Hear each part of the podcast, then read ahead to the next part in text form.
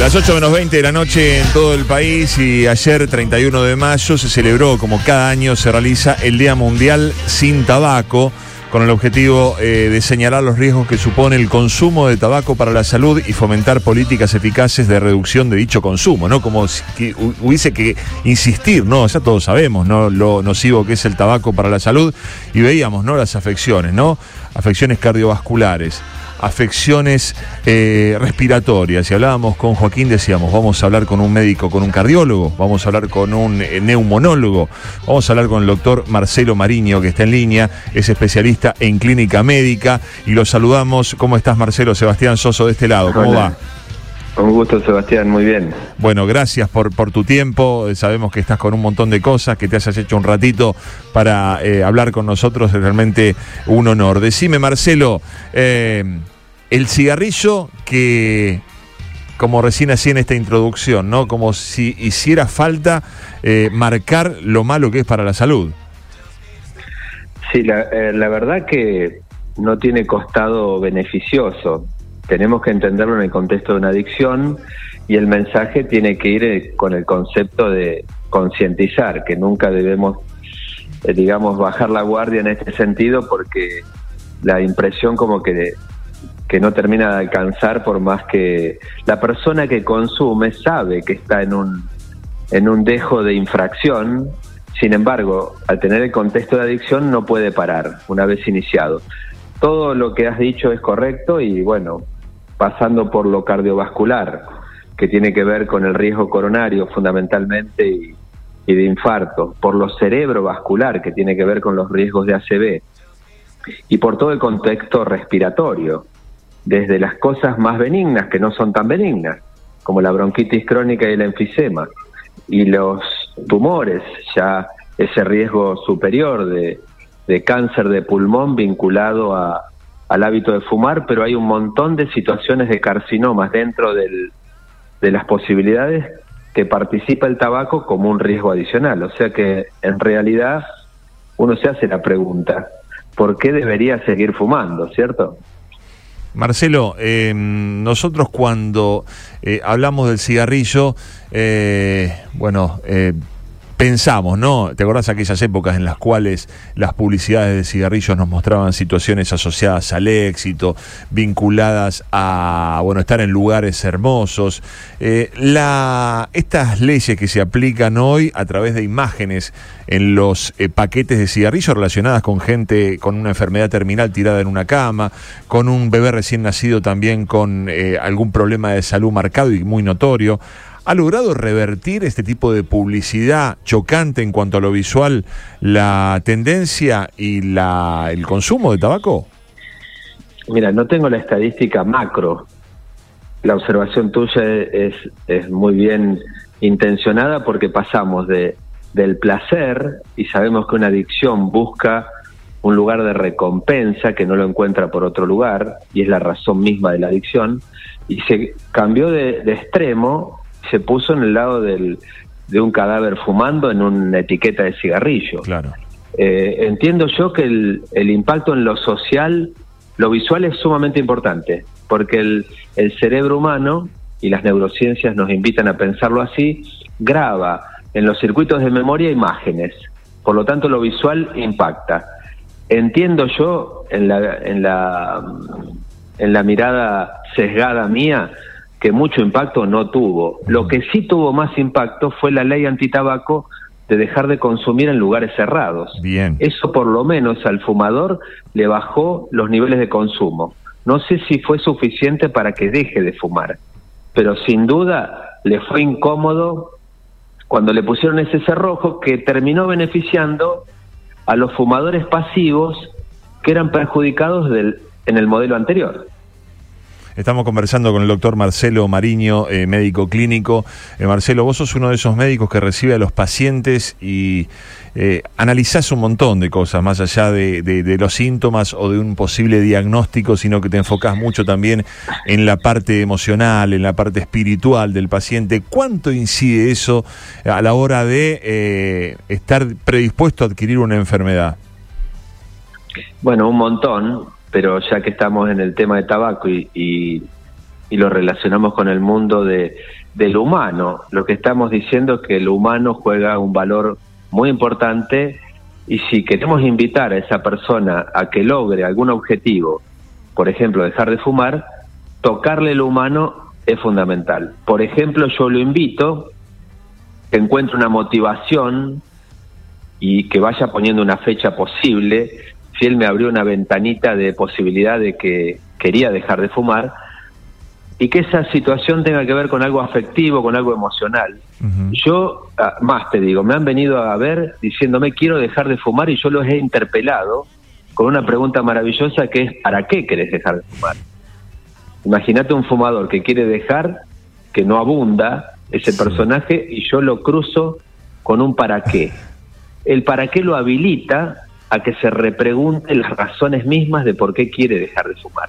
Y resulta que la contestación es porque quiero ver crecer a mi nieto que tiene tres años y ahí lo tomo.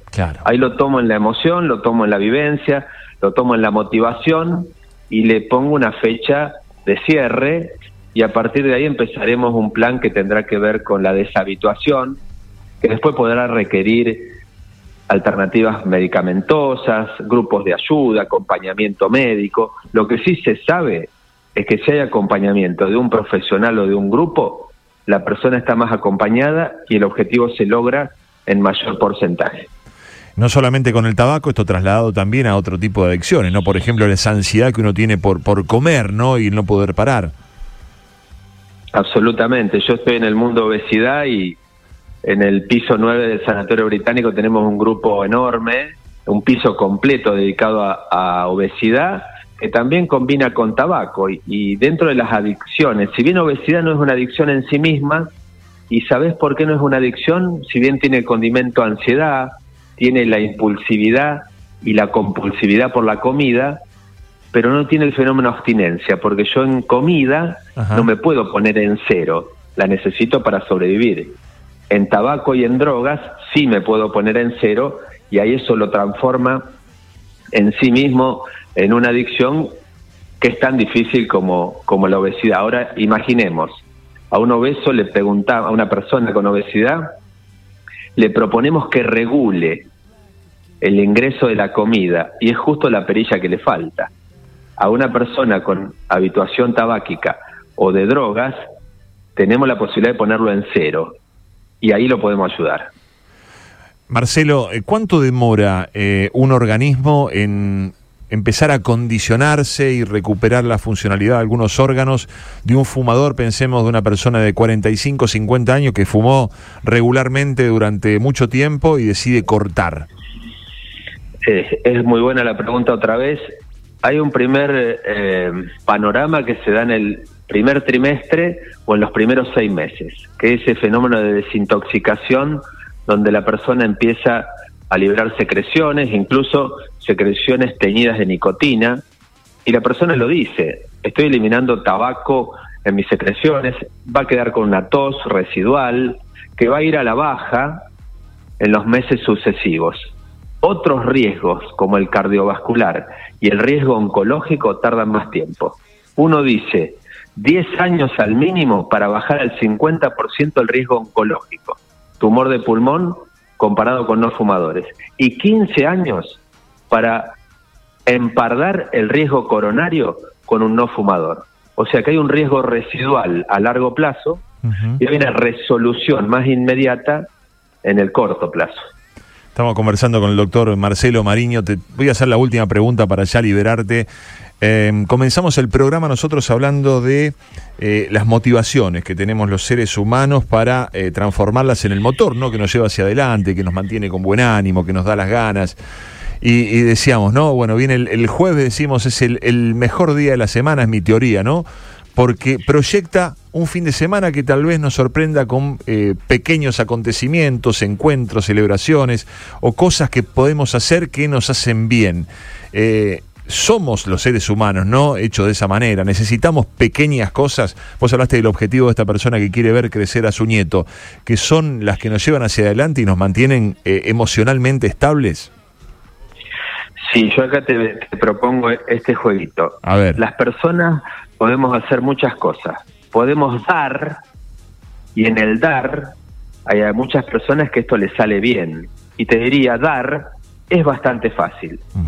Otra propuesta es aprender a recibir. O sea, habrá un otro que está bien intencionado y yo debo aprender a recibir.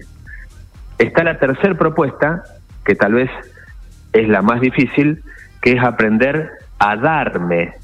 Esta acá nos jugamos un montón de condiciones porque darme es un elemento difícil. Y la cuarta es aprender a pedir. O sea que en estas cuatro situaciones, dar y darme, recibir y pedir, se juegan un montón de condiciones que tienen que ver con, con lo humano, con la emocionalidad y también con el motor de la vida. Por lo tanto, depende de la estructura de persona que cada uno tenga, tendrá que hacer el aprendizaje correspondiente. Que está muy acostumbrado a dar, tendrá que intencionar en algún momento de su, de su vida la posibilidad de darse.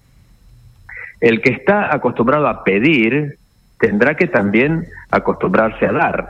Y el que está acostumbrado a recibir, tendrá que acostumbrarse a o a darse o a dar a los otros. O sea que hay un jueguito de estas cuatro palabras que son los motores y que nos tiene al de al lado, que es el vínculo más cercano, como representante más importante. O sea que somos seres vinculares, somos seres sociales, somos seres emocionales y también somos de carne y hueso. O sea que dejar a la emoción afuera del cuerpo es un equívoco. Y la medicina cada vez se va a tener que acercar más a ese lugar. Marcelo Mariño, especialista en clínica médica, te dejamos un saludo grande, eh, en lo personal un abrazo, eh, te agradecemos este momento compartido y hasta cualquier momento, Marcelo. Un saludo para todos, Sebastián, y y a tu audiencia. Adiós. Gracias, Marcelo Mariño, especialista en clínica médica, con la excusa de el Día Mundial Sin Tabaco, que fue ayer, eh, por supuesto en todo el mundo, para concientizar una mirada integral de lo que es la medicina.